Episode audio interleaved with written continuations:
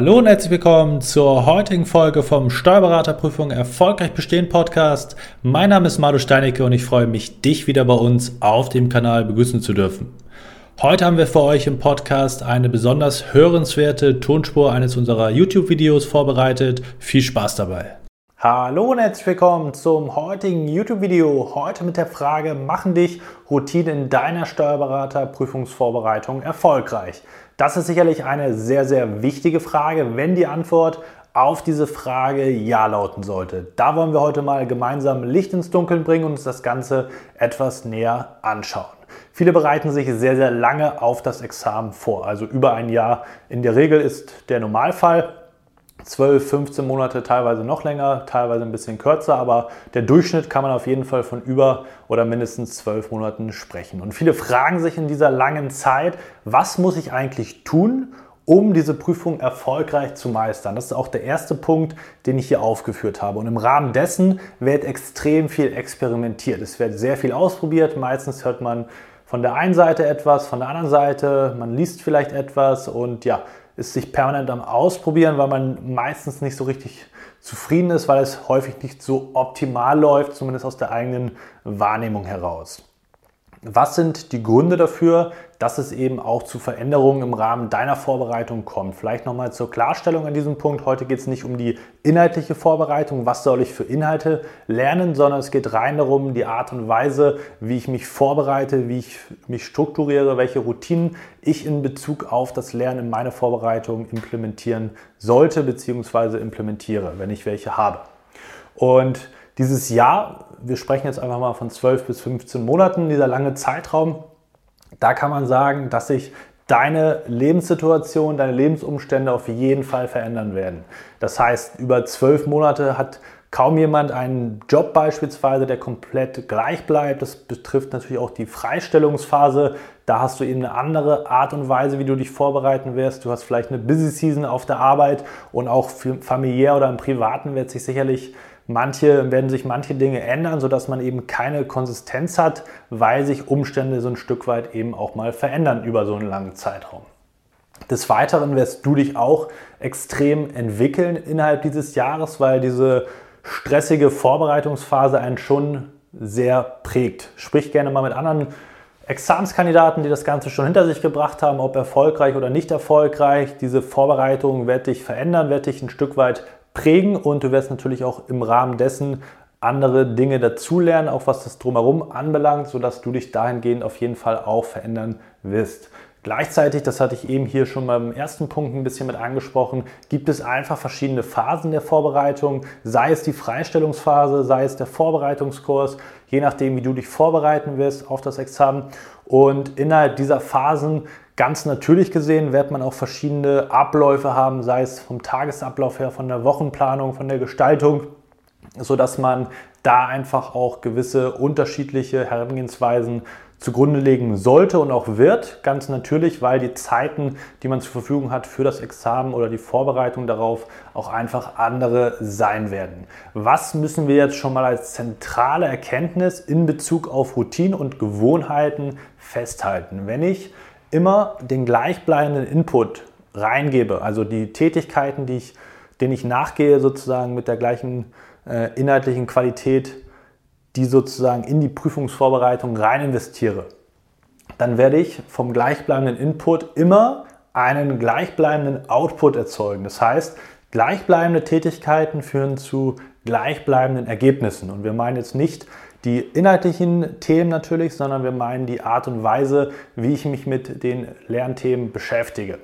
Und das ist eben eine ganz zentrale Erkenntnis, die eigentlich relativ logisch ist, aber bei vielen so ein Stück weit in Vergessenheit gerät. Denn gleichbleibende Tätigkeiten führen zu gleichbleibenden Ergebnissen. Das heißt, sowohl positiv als auch negativ. Das heißt, wenn du dich von der Art und Weise, ich sage jetzt mal auf gut Deutsch gesagt, schlecht oder wenig produktiv vorbereitest, dann wirst du, auch wenn du das immer gleichbleibend so machst, keine Fortschritte erzielen in Bezug auf die Qualität deiner Arbeitsergebnisse, weil es eben nicht zu einer Veränderung des Inputs kommt. Und wenn du das Gleiche reingibst, dann kommt eben auch das Gleiche raus. Das muss dir als zentrale These hierhinter sozusagen einmal Bewusstsein. Das gilt eben aber auch für die positiven Seiten. Das heißt, wenn du Routinen kreierst, wenn du Gewohnheiten hast, wo du weißt, okay, das macht mich jetzt in dem Moment erfolgreich, das macht Sinn, vielleicht auch auf wissenschaftlicher Basis, aber eben auch auf individueller, persönlicher Basis, dann wirst du eben auch gute, gleichbleibende Ergebnisse, was den Output anbelangt, erzielen können. Und das ist natürlich auch eine Motivation dahinter, hier sozusagen Routinen zu kreieren, die dich erfolgreich machen werden, automatisiert. Gewohnheiten bedeutet auch sozusagen, dass wir da keine Disziplin brauchen, sondern dass es ein routinierter Ablauf ist, wie der Name schon vermuten lässt, wo es sozusagen standardisiertes Vorgehen oder ein standardisiertes Vorgehen gibt, worauf wir zurückgreifen können, weil wir natürlich die Sachen dann auch gleichbleibend machen und das sozusagen zur Gewohnheit geworden ist und gar keine zusätzliche Willenskraft dann auch erfordert auf dieser inhaltlichen Basis. Das Problem, was viele haben, ähm, wobei wir kommen erstmal zu dem Punkt, der hier noch dazwischen steht, denn wenn du weißt, was dich erfolgreich macht, das ist eben das Problem, wo ich gleich zu kommen werde, musst du es nur noch wiederholen. Das ist sozusagen die abgeleitete Erkenntnis aus diesem ersten Grundsatz, den wir hier festhalten wollen. Das heißt, wenn du etwas gefunden hast, was dich erfolgreich macht, musst du es nur noch konsistent immer wieder so anwenden und replizieren und du wirst immer gleichbleibende, qualitativ hochwertige Ergebnisse sammeln. Und darin steckt natürlich auch das Problem, denn die meisten, obwohl hier so viel ausprobiert wird in dem oberen Bereich, dass man sagt, ich mache das, ich mache jenes, ich mache dieses, schaffen es nicht herauszufinden, was sie tatsächlich erfolgreich macht. Das heißt, man weiß gar nicht, was für Faktoren ich letztendlich brauche, um diese qualitativen Ergebnisse dauerhaft erzeugen zu können. Das fängt bei so vielen Sachen an. Wie gestalte ich einen Lerntag? Wie viel lerne ich überhaupt in der Woche? Wie viel Schlaf brauche ich persönlich? Das sind so viele Aspekte, die ganz, ganz entscheidend sind für die inhaltliche Vorbereitung auf das Examen. Das heißt, es kommt nicht nur auf die Faktoren an, wie viel lerne ich und was lerne ich, sondern natürlich vor allem, wenn ich eine begrenzte Zeit zur Verfügung hast und wenn du gerade angefangen haben solltest, neben dem Beruf dich auf das Steuerberaterexamen vorzubereiten, dann wirst du es vielleicht jetzt schon festgestellt haben, es ist je nach Situation extrem anspruchsvoll, die Energie und vor allem auch die Produktivität aufzubringen, neben der Arbeit am Wochenende mit viel privatem Verzicht wirklich sich gut und effektiv auf diese Prüfung vorzubereiten, ohne dass man eben permanent da extreme Willenskraft braucht und überhaupt die mentale und geistige Frische mitbringt. Und das ist eben ein extremes Problem, dass diese Konsistenz, die ich hier auch angeschrieben habe, das heißt, was ich damit konkret meine, ist die Beständigkeit das heißt, wirklich gleichbleibenden Input geben zu können auf einem hohen Niveau. Und dabei eben herauszufinden, was ich dafür brauche, ist eben einer der Schlüsselfaktoren, um diese Prüfung erfolgreich zu meistern.